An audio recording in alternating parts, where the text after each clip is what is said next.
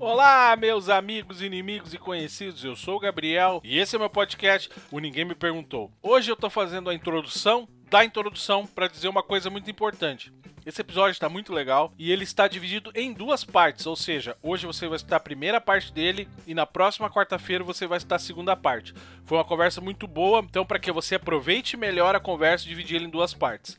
Hoje é a primeira parte, semana que vem é a segunda parte.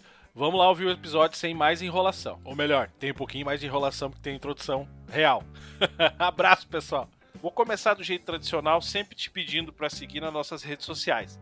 Arroba podcast Ninguém Me Perguntou no Instagram, podcast Ninguém Me Perguntou no Facebook e www.ninguemmeperguntou.com.br. Quer indicar o podcast para alguém e não sabe onde dizer para a pessoa ouvir, além de todas aquelas plataformas? Manda ela lá em www.ninguemmeperguntou.com.br. Antes de começar, eu quero agradecer as pessoas que me ajudaram a produzir esse episódio, mandando suas perguntas, que foram a Grazi, a Fernanda, a Jéssica, a Regina, a Mônica, a Márcia, a Daniela, a Carol e a Manu. Esse episódio foi um dos que mais teve participação. Fico muito feliz quando é assim. Muito obrigado, galera. Espero que vocês gostem. O assunto de hoje é muito importante e atual. A maternidade ou maternar é há tempos romantizada. E as mães estão sempre em busca de ser a mãe perfeita. Mães perfeitas existem só antes de nascerem os filhos. Hoje vamos falar com a mãe e madrasta que trabalha com mentoria parental, parentalidade positiva e inteligência emocional, Carla Andrade.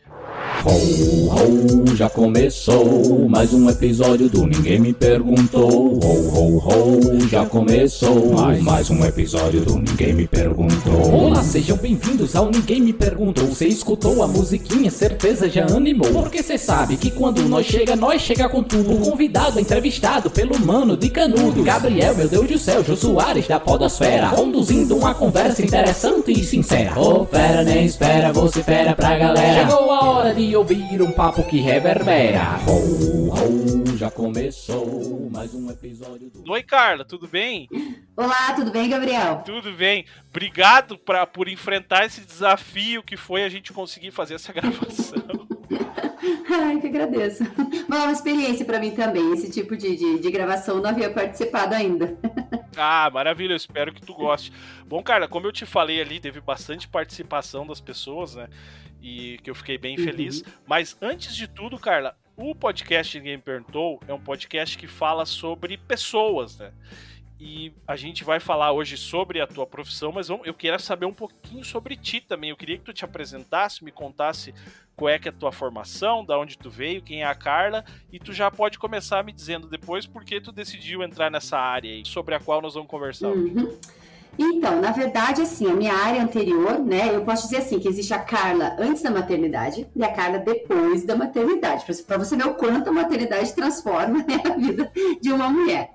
É, então, assim, eu já desde os 15, 16 anos já trabalhava e minha área era administração, né? Aí, até através de uma promoção na, na empresa que eu trabalhava na época, que eu tinha 20 anos, eu fui morar em Porto Alegre. Fiquei sete anos em Porto Alegre fui muito bem acolhida, né, pela, pela gauchada, foi um tempo muito bom também, e, mas sempre na área de administração, empresas e tal. Aí voltei a Curitiba, né, eu moro em Curitiba até hoje, e aí passou um tempo, namorei, casei, aí tive o um filho, daí vem aquele prim primeiro dilema, né, retornar ao trabalho, não retornar, como retornar, aquela coisa toda, fazer uma transição de carreira, não fazer uma transição de carreira, aí né, decidi, né, é, graças a Deus tínhamos a opção de escolha, né, decidi ficar com meu filho até, os, até um ano e meio meio da vida dele. Aí foi quando eu decidi realmente pela transição de carreira. Eu não queria, não fazia mais sentido para mim retornar aquele ambiente frenético de empresa, como eu trabalhava antes, né, com viagens direto, é, trabalhava das 7 às 10 da noite, meu workaholic, aquela vida assim. Falei, não, não quero mais isso, né? Agora sou mãe, quero uma vida diferente. Aí fiz a transição de carreira, fui para o ramo da educação, fiz pedagogia, encarei novamente outra faculdade. Aí depois fiz especialização em educação infantil, fiquei mais nesse ramo da educação. Só que daí ah, acabei saindo das escolas e para ter até um pouco mais de tempo, é, organizar minha agenda, ter mais tempo até para a educação do meu filho também, né? Eu decidi por dar aula particular, então eu consegui administrar bem o meu horário. Aí nisso, eu comecei a ter muito mais contato com as famílias, né? Até do que eu tinha na escola, então virou virou um contato bem mais próximo. E eu comecei a ver muito assim que das dúvidas que eu tinha enquanto mãe, as dificuldades, né? Todas aquelas situações, não eram minhas, né? Eram de, de todas as mães que eu interagia, que eu conversava. Sim. E eu percebi o quanto de informação faltava também para as famílias, né? Como eu tinha estudado bastante também de área da educação, eu via que eu conseguia contribuir de alguma forma. E somado a tudo isso, assim, é, as minhas dúvidas de mãe, né? Porque daí eu comecei a perceber que o fato de ser pedagoga, ser especialista em educação, ainda me ajudava como mãe, sabe? Porque em casa, tudo que funcionava com os meus alunos, dava ok, muito certo, em casa era mais difícil. Por quê? Né? Porque em casa tinha o um coração, em casa tinha um amor imenso, aquela coisa toda que a gente sabe, né? Que né, filho, é, amor por filho é incomparável. Aí fui... Em casa tinha as permissões, né? Sim, aquelas exceções que a gente abre que, né, e para aluno você consegue, né, colocar certinho, bonitinho, mas para filho é diferente. Aí eu fui atrás de estudar mais isso, esse relacionamento, né, mãe e filho, maternidade, toda essa coisa, até que cheguei à educação parental. Então, eu me tornei educadora parental e no ano passado, quando começou essa coisa toda de pandemia, assim, eu ficava protelando essa coisa de ter um espaço, de falar mais com as pessoas sobre isso, que não fosse aquele meu mundinho ali, né? As mães que eu interagia, mãe de aluno, aquela coisa toda, mães da família. Então, ali eu ia compartilhando o que eu estudava. Até que veio a pandemia, Aí uma, uma, a minha enteada, né, que é, é também é mais nesse mundo digital e também tem o Instagram, uma coisa toda, falou assim, cara, você tinha que ter o Instagram, compartilhar mais essas informações e tal, não sei o quê.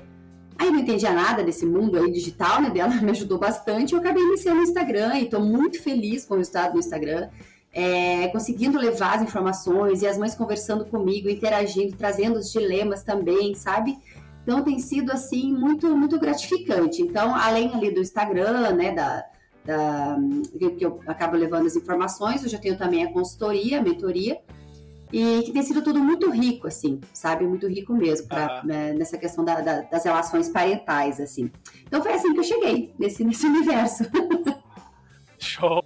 Ô, cara, eu quero te fazer uma pergunta minha hum. agora. Na, na, tua experiência, mãe é tudo igual? Tem um ditado que diz que mãe é tudo igual, só muda o nome, né? Mãe é tudo igual? Não, na minha opinião, não. Cada uma é única, né? O que, que a gente precisa? Lógico que a gente tem uns dilemas muito parecidos, que é muito do que a gente está vendo agora, que cria essa identificação tão grande que eu tenho visto no Instagram, né?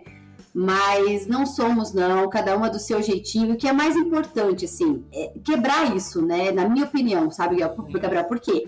Acaba idealizando. Então, se você quer que sejam todas iguais, você não quer ser igual aquela que faz coisas que não dão certo. Você quer ser igual aquela que faz coisas que dão certo.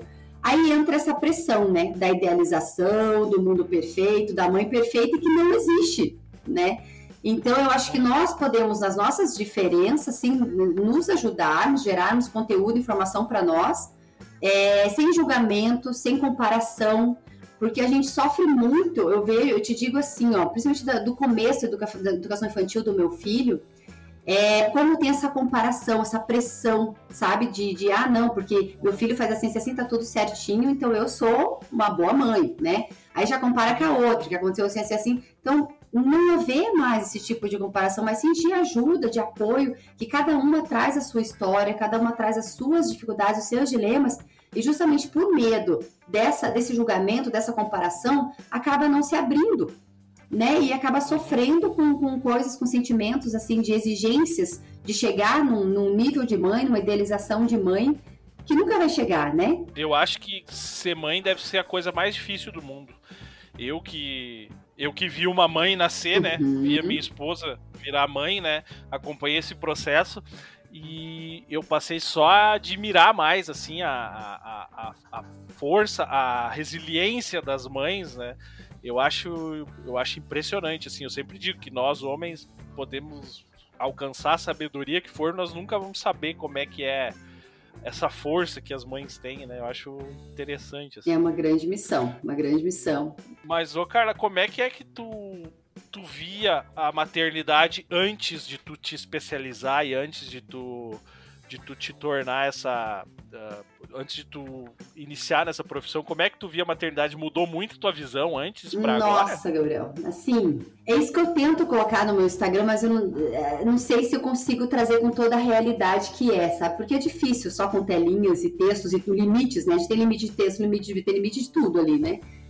Mas uhum. nas consultorias eu sinto que isso eu consigo passar, né? Porque é diferente, é mais tempo, né? A dedicação é bem, bem diferente. Mas, assim, a transformação é gigantesca. Se eu for te dizer no que é, foi o grande ponto, o maior de todos, assim, foi na leveza. É, realmente encarar os erros como aprendizagem, é, essa me ver como vulnerável, como ó, eu preciso de ajuda sim, e, e contar com mais apoio ao meu redor para isso. É, conversar com meu filho, mostrar para o meu filho as minhas fraquezas também, antes de eu, de, de eu, chegar nessa questão desses estudos, assim, de, de, de, relação parental, né, de autoconhecimento, que é extremamente importante. Quando um dos, dos arras para mim, assim, na questão de, da educação parental, foi entender que se eu busco um maternar mais leve, se eu busco mais conexão com meu filho, eu preciso antes cuidar de mim. Então, essa importância do autoconhecimento, sabe? Então, para mim, o principal ganho e transformação nessa relação toda é, da maternidade foi a questão de trazer mais leveza para mim e menos culpa. Porque a gente coloca muita culpa no nosso dia a dia e isso pesa demais. É uma dor assim, olha, que só. Um pouco do que você falou da maternidade, né? Ali que só quem é mãe sabe, é exatamente isso. Só a gente sabe o quanto a gente coloca culpa em tudo e quanto dói, quanto pesa e o quanto a gente tira a nossa paz. E não só na relação com os nossos filhos, porque isso permeia todas as, as nossas relações, porque daí a gente não fica bem. E daí a gente não fica bem para ninguém, né? Então, para mim, o principal ganho foi esse, porque daí quando eu comecei a me transformar, todas as minhas relações se transformaram. Foi, foi o, o, boom, assim, sabe, da, da, dessa questão da parentalidade. Então, na, na, na, nos meus atendimentos, o principal ponto que eu trago com as mães é justamente esse. Primeiro, o autoconhecimento, a gente entender que o tempo, para você ter uma ideia, é, e a Grazi, tenho certeza que quando escutar isso ela vai concordar, quando a gente se torna mãe, a gente acha que a gente não pode nem fazer pé em mão no salão, sabe? A gente não pode ir para uma academia, porque assim, é tempo que a gente está deixando de dedicar para aquele serzinho que depende tanto da gente. Então a gente entra nesse nível de dedicação, de amor, de cuidado, sabe? E a gente vai esquecendo da gente, e isso não faz bem. Então a gente precisa entender que é, para a gente amar ainda mais, curtir ainda mais esse amor tão maravilhoso, indescritível que a gente tem por essas crianças, né, pelos nossos filhos, é, a gente precisa dedicar um tempinho para a gente também. E esse momento de autocuidado, de autoamor que a gente tem é, por nós, a gente também está ensinando, também está educando está mostrando para eles que eles também precisam fazer isso quando eles crescerem. Isso é autoestima. Eles também têm que dedicar um tempinho para eles, para se amar, para se cuidar. Não é só o outro, né? Então é esse olhar assim realmente é para o nosso interior, para nós também, porque quando nós nos tornamos mães é, é tão forte, tão intenso, né? Todo esse, esse sentimento que a gente vive. É, vem muita situação do autoconsciente, do, do, inconsciente que a gente não controla, que a gente não, né, não, não, não reconhece, nem sabe que são crenças lá desde da nossa primeira infância. E a gente vai sendo tomado por aquilo e vai esquecendo que antes daquele momento ali que você se tornou mãe, existia uma mulher. E ela não pode ser totalmente anulada, né? E muitas vezes a gente vai anulando. Então é onde é, a gente vai, vai se deixando para lá e quando você vê, é, você está sendo tomado por situações de culpa, por situações de aquela coisa que fala assim, ah, eu queria tanto ter mais paciência com meu filho, eu só grito com meu filho. Mas é claro, você está deixando as suas necessidades todas para depois. Você não está olhando para você. Então, como que você vai conseguir ser o melhor para o teu filho, né? Então, eu acredito que o grande processo de transformação na maternidade começa com o autoconhecimento, com a gente parar olhar pra gente e cuidar da gente. É, essa era uma das perguntas que eu tinha aqui, que tu respondeu até com umas palavras que tinha a pergunta, até eu tô desconfiado que alguém já te mandou essas perguntas aqui. Porque olha só, a pergunta era sobre o autocuidado. Seria um caminho para se sentir a mãe possível? É o caminho, né, Gabriel? Acho que não é, não é, um, é o caminho, porque assim. É, é, é, tão bom, vou pegar agora um, né, para você se imaginar. Sabe quando você tá com aquele monte de pendência e só vai protelando, protelando, protelando, que você não consegue uhum. fazer, é, colocar em ordem aquela tal, tal, tal situação. Ah, você vai lá, é, uma coisa em cima da outra. Você vai tomar banho correndo, você já está pensando o que você vai fazer lá no, no almoço para a criança comer, você já está pensando que você vai pôr na lancheira lá para ir para a escola, você já está pensando que. A gente está sempre no depois, já organizando, já pensando, já tentando dar conta de tudo que a gente tem para fazer. Então, você acredita que, né, no meio da rotina de uma mulher, né, que cuida do, do, seu filho, muitas vezes ainda tem o seu trabalho fora, ou não, a mulher que só fica em casa também tem uma demanda agitada, corrida com criança é, ela consegue priorizar algum momento, né? Ela, o cuidado dela, o que ela gosta? Não, a gente vai deixando, porque é mais importante a criança dar assim, assim, assim. É mais importante o negócio lá da escola. É mais importante a tarefa que ele tem que fazer. É mais importante pagar as coisas da família. É mais importante que todo mundo tenha comida para comer. É mais importante que a roupa de todo mundo tenha limpinha, assim, dobradinha, guardada no guarda-roupa. Então, no meio de tudo isso, é até quando né, a mulher pensa em, em, em, se ver lá, né, relaxada no sofá, sem fazer nada, tomando seu chá. Né? Autocuidado tem muito disso também. É, não é o que funciona para mim que vai funcionar para outra pessoa, né? Lógico que é legal a gente ler, saber o que existe de prática de autocuidado, mas eu preciso saber o que para mim realmente faz efeito, né? Então é tomar meu chazinho sentada lá lendo um livro? Não, não gosto de livro. Ah, para mim é estar tá escutando uma música, desde a época da minha infância, adolescência, que me faz super bem. Vai, para, deita lá na tua cama, fica sozinho, coloca então essa música.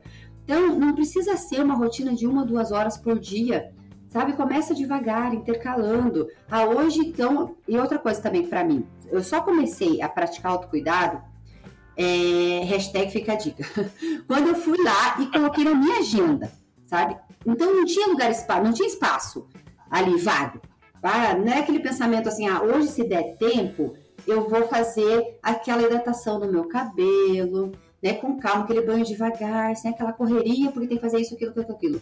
Ou, ah, hoje eu vou fazer aquele escalda-pé, sentadinha lá no sofá, né? Então, assim, ah, não, hoje eu vou fazer uma atividade física que é muito importante. Eu sei que muitas vezes a gente foge da atividade física, mas nós somos seres de movimento, a gente precisa, porque além de produzir todos os hormônios do bem que nos ajudam a combater os hormônios do mal, do estresse, por exemplo, é, o, a própria atividade física, ela dá um sentimento que a gente chama de maestria, né? Então, assim, a gente começa é, devagar, com um pouquinho, e vai sempre ampliando, ampliando, ampliando, e vai dando aquele sentimento também de, olha como eu sou capaz, eu comecei assim, agora eu já estou aqui.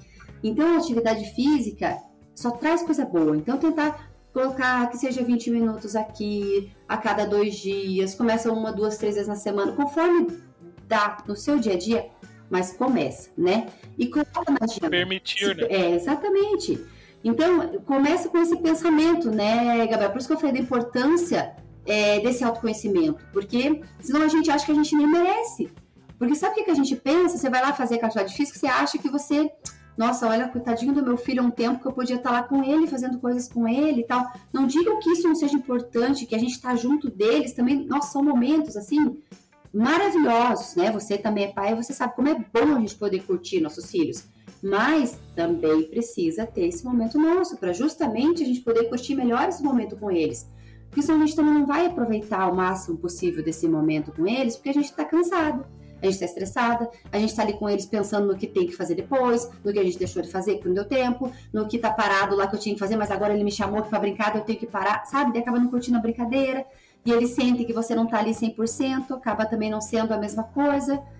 Então, é, quanto mais a gente tenta é, ir acrescentando, colocando essa rotina de autocuidado devagar, você vai vendo os benefícios e vai, vai curtindo muito mais os teus momentos, vai diminuindo essa culpa, porque você vai vendo que você também está se priorizando. Porque quando a gente não se prioriza, lá dentro da gente, lá no nosso interior, do nosso inconsciente, fica uma coisinha batendo assim, falando, ó, você não está fazendo, você não se ama, você não, não. E a gente vai sentindo isso através de, daquele grito que sai sem querer, que a gente não queria ter falado daquele jeito meio, meio, meio grosso, aí quando vê já foi.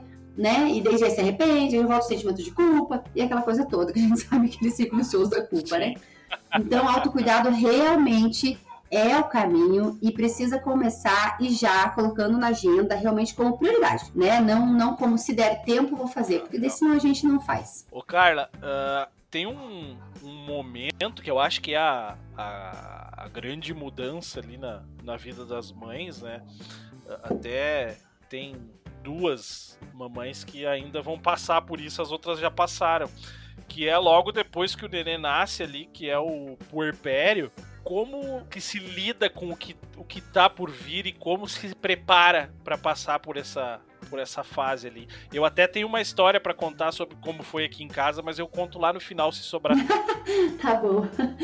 É, então, na verdade, assim, o que a gente fala então um pouquinho até do, do romantizar a maternidade, né, que você trouxe ali no começo. Uhum. Eu acredito assim, eu te falo a minha experiência própria, né? Por que, que eu acredito que é, informação ajudaria e muito, que é um dos motivos até do meu Instagram, né? Que foi quando eu comecei a falar sobre isso. Ninguém tinha me falado as coisas que eu vivi, né? Ali na, no meu puerpério. Então eu não imaginava que eu ia viver toda aquela situação, tanto medo, tanta é, insegurança, né? Porque assim, logo que a criança nasce, já acontece uma situação no puerpério que é a, o fisiológico, né? Então a mulher, ela tá ali gestante até o dia anterior, com os hormônios ali no máximo possível, e minutos depois a criança nasceu.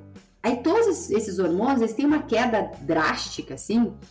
Então imagine o que acontece dentro da mulher, né? Então realmente, assim, é é um rebuliço, é uma coisa assim que é muito pensamento que a gente não consegue controlar, é muita dúvida, é muito. É um choque. É um choque. Né? Então é muito difícil. Só que só essa informação que eu tô te falando agora aqui, de que assim, ó, você vai sentir muita coisa difícil, você vai ter muita insegurança, muito medo, que é causado só única e simplesmente por uma, uma situação hormonal que todas as mulheres têm. Nossa, eu te digo que já seria uma boa parte do meu puerpério aí é, mais tranquila, só pelo fato de saber tudo bem que eu tô sentindo, porque quase todo mundo tem, né? Então já come... vai passar. Vai passar. Então, assim, eu acredito que informação ajudaria muito.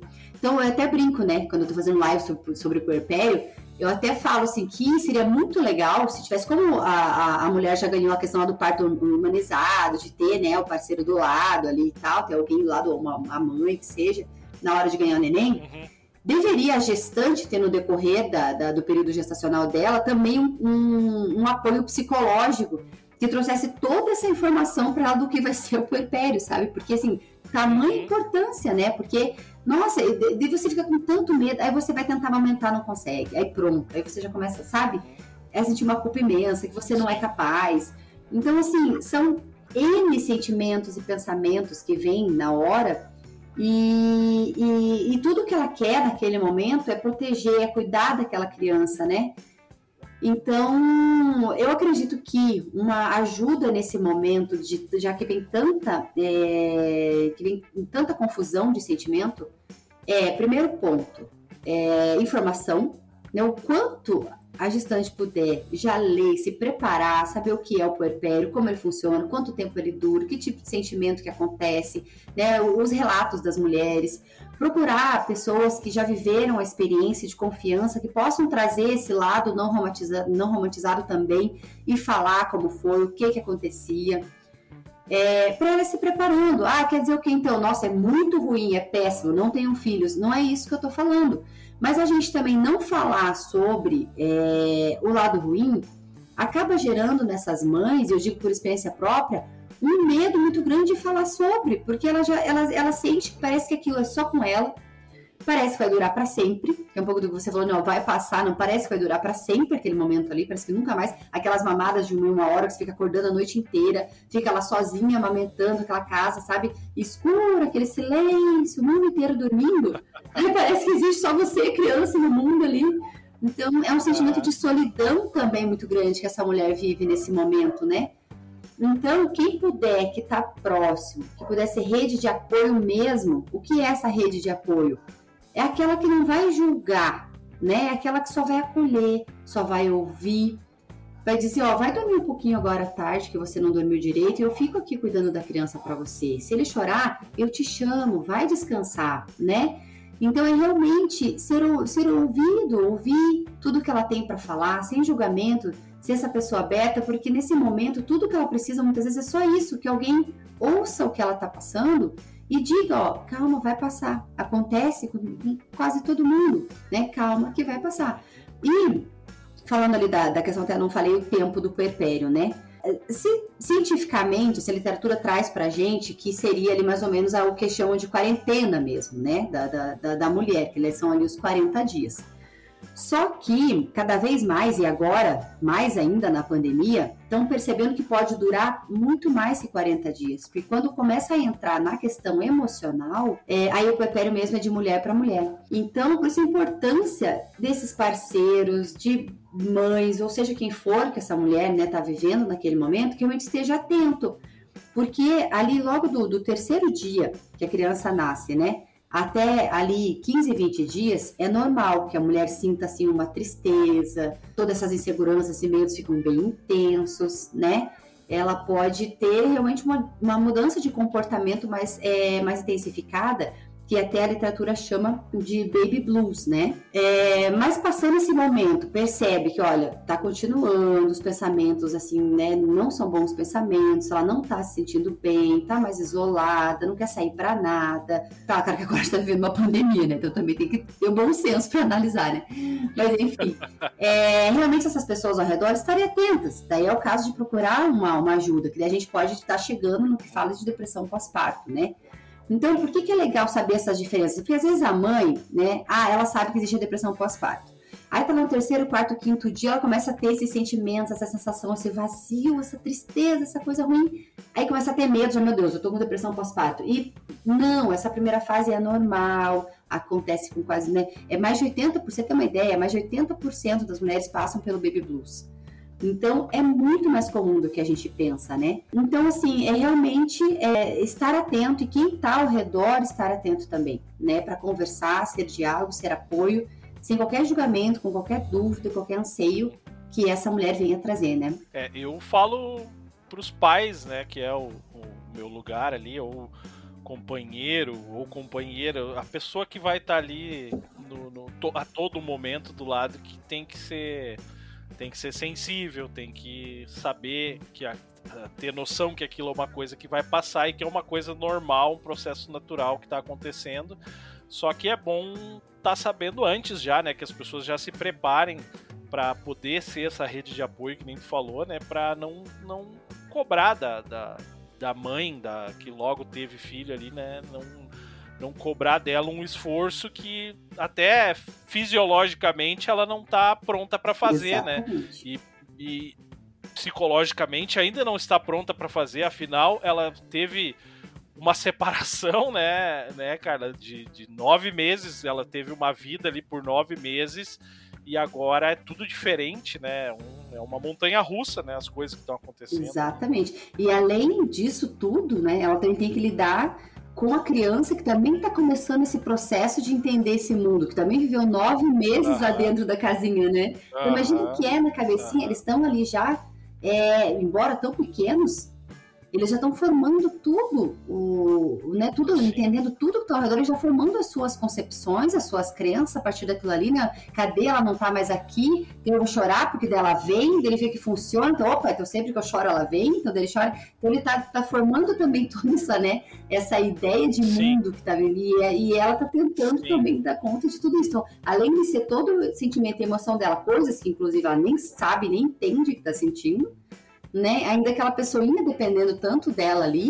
E lógico, né? Enquanto mulher, também tem os, os anseios em relação a, a, ao próprio casamento, né? Porque ela está muito mais dedicada a todo aquele universo novo da maternidade e muitas vezes acaba não conseguindo dar aquela atenção de antes da relação dela. Aí nasce uma outra culpa também. Então, é muito legal esse teu papel de falar, olha, pais, né? é, se, sejam mais sensíveis, observe, tente parar um pouquinho, né? Vamos falar em empatia e entender, tentar, né? Entrar na cabecinha da mãe um pouco, entender todos esses anseios que ela está vivendo ali, né? E, e tentar Sim. ampliar a paciência, porque vai ser necessário nesse momento, porque realmente é, é, bem intenso mesmo tudo que a mulher vive nessa uhum. fase. O homem não pode ser machista, né? Um, um colega meu uma vez disse assim que quando Uh, tinha mais mulheres na casa dele, ele não encostava na criança, não trocava fralda, nada, porque ele achava que aquilo lá era uma coisa que as mulheres tinham que fazer, né? Eu, e o meu filho acho que não tinha nascido ainda, e eu disse pra ele, cara, eu, eu se precisar passar a mão no cocô dele, lá sei lá o que, eu vou fazer porque eu quero estar tá ali sempre, porque, né, a mãe já tem aquela ligação natural e o pai precisa, nós precisamos correr atrás e tudo, né? E tanto que eu só não troquei a fralda dele no hospital lá, porque eu fiquei com vergonha das enfermeiras que faziam aquilo de uma forma tão habilidosa, mas quando ele entrou em casa aqui, eu já comecei a fazer, eu disse, não, vem cá, meu, que agora nós vamos resolver isso aqui. É isso aí, e é isso que a gente precisa trabalhar, né? Também na gente, né? Na, na, nós mulheres, porque assim, a sociedade incutiu tão forte isso, esse pensamento, que, muita, que lá dentro da gente a gente entende que é nossa responsabilidade mesmo, sempre, 100% do tempo, né? Uhum. E acaba é, não permitindo que os pais exerçam o papel deles, porque assim, por que, que um filho, já começa aí a pergunta, né? Por que, que o filho não é feito sozinho? Então, se fosse assim, se a mulher tem que fazer tudo sozinha, ela podia gerar então tudo sozinha, nasceu, ela cuida e tudo bem. Mas não precisa do outro lado para concepção, não é verdade? Então, a partir do momento que essa criança nasce, a divisão de responsabilidade é a mesma, né? Então, a gente precisa é. contar com, com o parceiro. A única coisa que vocês não conseguem fazer é amamentar o resto. com certeza podem. Mas quando o Joaquim nasceu lá no hospital, me ensinaram a dar o dedinho para ele. o dedo, quando tivesse limpo, que podia colocar o dedo no céu da boca dele e ele grudava naquele meu dedinho, cara. E ele dava um tempo até quando ele se dava conta, vem cá, mas tem alguém me enganando aqui. Daí ele chorava de novo, mas um pouquinho ele ficava. E pessoal, tá gostando do episódio? Eu vim fazer aqui um pique de edição para te deixar um recadinho. Eu já te falei do meu financiamento coletivo do Apoia-se. Pessoal, vai lá em www.apoia.se barra podcast Ninguém Me Perguntou. Vou repetir: www.apoia.se barra podcast Ninguém Me Perguntou e veja o que, que tu pode fazer pela gente. O teu apoio é muito importante. Logo, logo eu vou estar retornando com os benefícios pela tua ajuda, pode deixar. Vamos seguir o episódio? Vamos lá. Vamos pular uns, uns anos, uhum. uns, uns anos ou uns meses aí na criação dessa, dessa tá. galera aí. E uh, te mandaram uma pergunta assim, ó, como fazer para conciliar as diferentes linhas de pensamento entre os responsáveis para não deixar a mãe ser sempre a chata que cobra? Uhum. É, isso tem também bastante, né? A diferença, as divergências, né? Porque assim, vamos pensar, né? Você veio de uma criação, né? Então você traz aí dentro de você toda a tua base de construção, né? E todo o teu consciente, inconsciente é, com todos os papéis que nomearam para você, né? Desde a da tua primeira infância, falando, ó, pai é assim, mãe é assim, criança é assim. Então, você tem toda a tua concepção de educação dessa criança, né? De relação pai e filho, de relação mãe e filho. A mesma coisa a tua esposa. Ela traz toda essa carga dentro dela. E agora vocês se juntam para criar uma única pessoinha, com todas essas diferenças de, de opinião, né? E é lógico, toda aquela, aquelas, aquelas crenças que a gente traz dentro da gente, né? Sem, sem a gente ter noção de que, nossa, se eu não, não tive isso aqui agora, meu filho vai ter, né? Então, N coisas que a gente acaba trazendo e que na hora da, da educação, o que, que acontece? Acaba nos tirando de uma educação realmente intencional, uma educação consciente, que realmente vai transformar naquele adulto que eu realmente imagino ver o meu filho, né? Então, muitas vezes, a gente não para para fazer essa, essa análise. A gente vai ali tão tomado, né, por, por, por, essa, essa emoção toda que envolve essa relação, né, de pais e filhos, e a gente não para para pensar nessa questão prática de que um dia eles serão adultos. E que adulto que eu quero entregar para esse mundo, né? Ah, eu quero que seja um adulto responsável, independente, autônomo, é, que saiba impor sua opinião, colocar limites para as pessoas, né? Que não seja aquele, como a gente diz, entre aspas, ah, a Maria vai com as outras. Ah, ok, ótimo. Mas hoje, a educação que você está oferecendo vai formar esse adulto que você espera? Então, nós, enquanto pais, se a gente quer oferecer essa educação realmente intencional e consciente para o nosso filho, a gente precisa pensar nisso. E não é fazendo lá ah, um curso específico diariamente que eu sento com meu filho, ó, oh, filho, agora eu vou trabalhar com você aqui, autonomia, tá bom? Porque eu quero que você seja um adulto, né, autônomo. Filho, agora eu vou trabalhar com você é, responsabilidade, porque eu quero que você seja um adulto responsável. Não é assim. É no dia a dia, né? É ali no contato com eles, em cada momento de relacionamento que a gente tem com eles, a gente está educando, a gente está formando e a gente está transformando sim esse adulto que vai viver lá depois. Inclusive, e muito mais, pelos nossos exemplos, né? Então, os nossos relacionamentos com eles são a primeira base que eles vão ter de relacionamento com outras pessoas, com o outro, né? Então, assim, se eu ofereço uma relação para esse meu filho que é, ele é sempre o, ele não tem vez, não, não tem voz, eu, é, a minha meu relacionamento com ele é manda quem pode, obedece quem tem juízo sim, porque eu sou adulto aqui, sou eu que mando. É assim que depois ele vai interagir com as pessoas lá fora. É a base de relação que ele tem. Então a gente precisa trazer isso à consciência para o nosso dia a dia no relacionamento com eles. É, mas eu sei que muitas vezes, né, você pode ter trazido isso à tua consciência, você sabe que você tem que oferecer para o teu filho uma relação que tem que pôr limites, tem, né, que ser uma relação hum, de certa forma, mas muitas vezes o teu parceiro ou tua parceira discordam, né? Já aquele parceiro talvez assim que, ah, não, meu filho, é, eu, eu não pude ter brinquedo assim, assim assado, porque faltava dinheiro, meu filho dou o que ele pede, né? E você pensa diferente. Então, nesse momento, veio o diálogo, a importância do diálogo, né? Da gente entender que o outro não faz isso porque ah, quer nos afrontar, é, porque só, só a opinião dele é importante do que a nossa na educação do filho. Não é isso, é porque ele traz essas crenças dele. Então, a partir do momento que a gente já primeiro se coloca no lugar do outro, a gente já vai para esse diálogo muito mais assim, para tentar focando na solução. E não, né, tipo, apontando o dedo para ele, falando, olha, você faz assim, assim, assim, assim, é errado pro nosso filho, você faz nanã, não é apontando o dedo, porque senão a gente acaba só desgastando também a nossa relação enquanto casal, né? Então, o, o ideal é o diálogo, você tem a tua forma de ver, que você acredita que é o melhor para a criança, leva isso para o teu parceiro, ou se hoje já não são mais casados, né? Se são somente os pais da criança, pra, leva para ele. Por que, que você acredita naquele tipo de criação? Por que, que você julga importante que seja daquela forma? E, e, e, conversa, é o diálogo, né, Gabriel? Não tem como ser diferente. Agora, o que, que acontece muito é esse, esse apontar de dedo, esse julgamento, né? Então, quando a gente já vai por uma conversa julgando, apontando o dedo, a gente não vai focar em solução.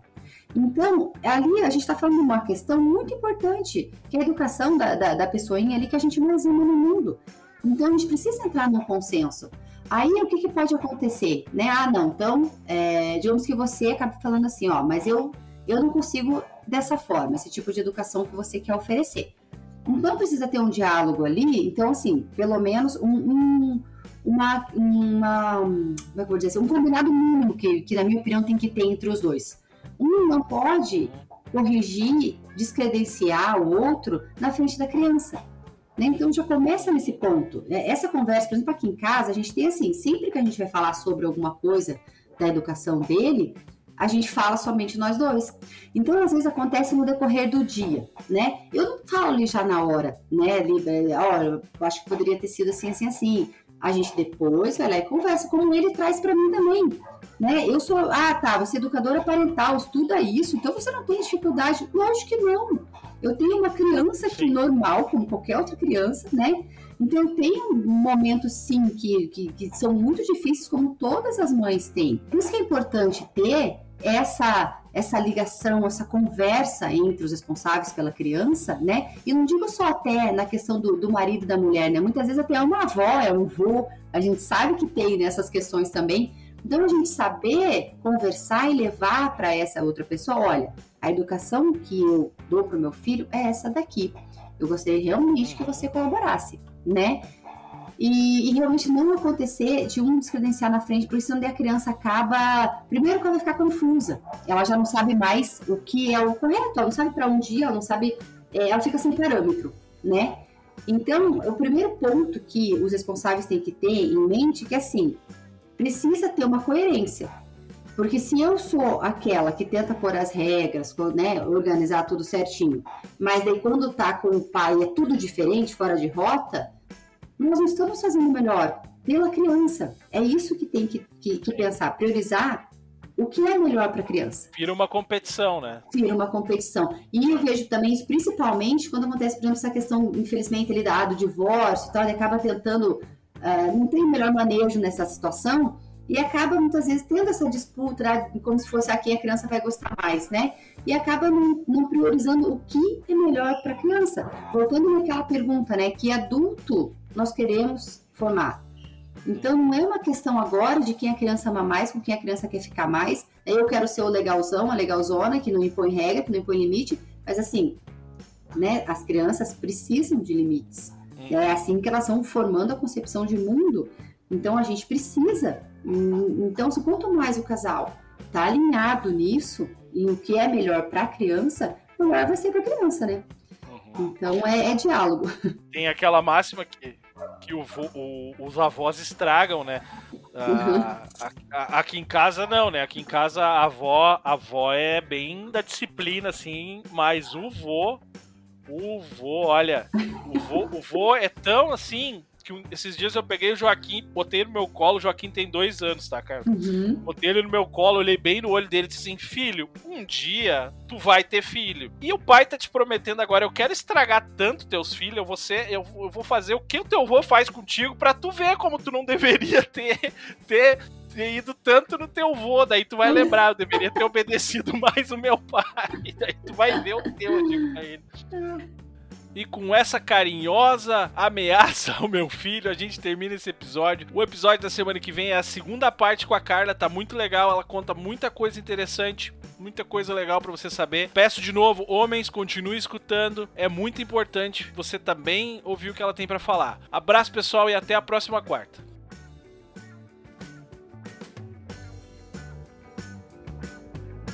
Este podcast faz parte da Podcast. Conheça os demais podcasts acessando podcast.com.br.